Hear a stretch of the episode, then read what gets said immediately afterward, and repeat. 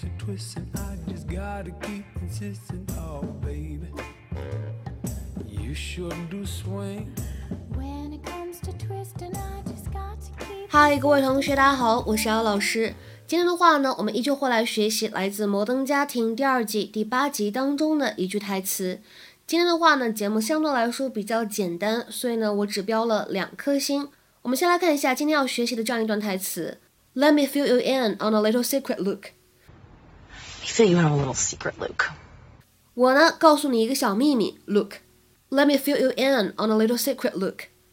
Let me fill you in on a little secret, Luke. 在这句话当中呢，首先开头的位置 let me 可以有一个不完全失去爆破的现象，我们可以读成是 let me, let me，而中间呢还有这个 on 和 a 可以连读，就会变成 on a on a little secret。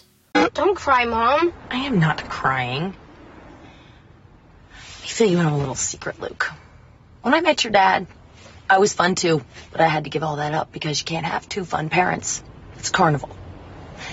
You know that kid, Liam, who wears pajama pants to school and pays for things with a hundred dollar bill? Two fun parents. Mark my words.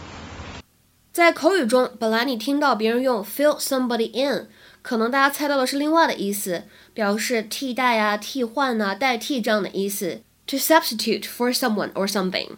比如说，I will have to fill in for William until he gets back。I will have to fill in for William until he gets back。在 William 回来之前呢，我都要先替他，有可能是做他的工作呀，或者说完成他之前没有完成的事情等等等等。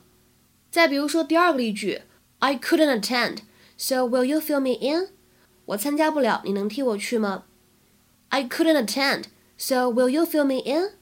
那么我们今天视频对话片段当中出现的这样一个表达，很明显，这个 fill somebody in 并不是表示代替或者替换的意思。在口语当中呢，fill somebody in 或者是 fill somebody in on something，通常来说在口语当中表示告诉某个人什么什么事情。那么这个事情呢，是这个人他之前不知道的。To give someone extra or missing information，或者理解成为 to inform one of something。下面呢，我们来看一些例子，比如说第一个，I filled her in on the latest gossip。我跟她说了最近的八卦，最新的八卦。I filled her in on the latest gossip。再比如说第二个例子，My secretary will fill you in on the details。我的秘书呢会告知你一些具体的细节。My secretary will fill you in on the details。再比如说第三个例句。Fill me in. What happened at the party last night? 快跟我说说昨天晚上派对上面都发生啥事儿了。Fill me in. What happened at the party last night? 那么其实呢，之前我们在公众号当中学习这个《Modern Family》Season Two Episode Two 摩登家庭的第二季第二集的时候呢，当时讲过一个非常非常类似的表达。当时原句是 Many let me in on your little tricks. Many let me in on your little tricks. Many 把你的小把戏呢都告诉我了。这里出现的这样一个动词短语 let somebody in on something，其实意思呢也是一样的，告诉某个人呢一个关于什么什么的事情，一个关于什么什么的秘密。To tell someone a secret。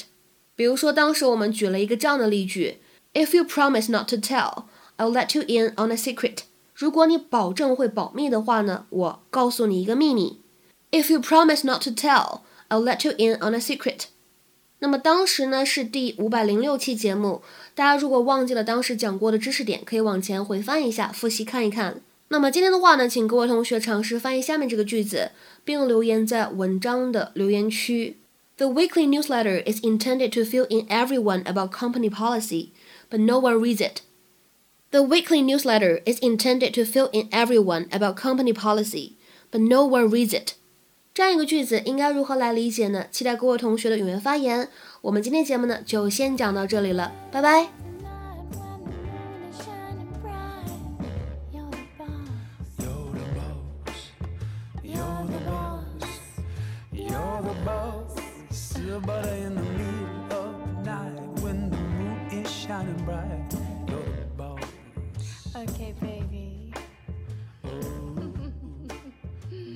about.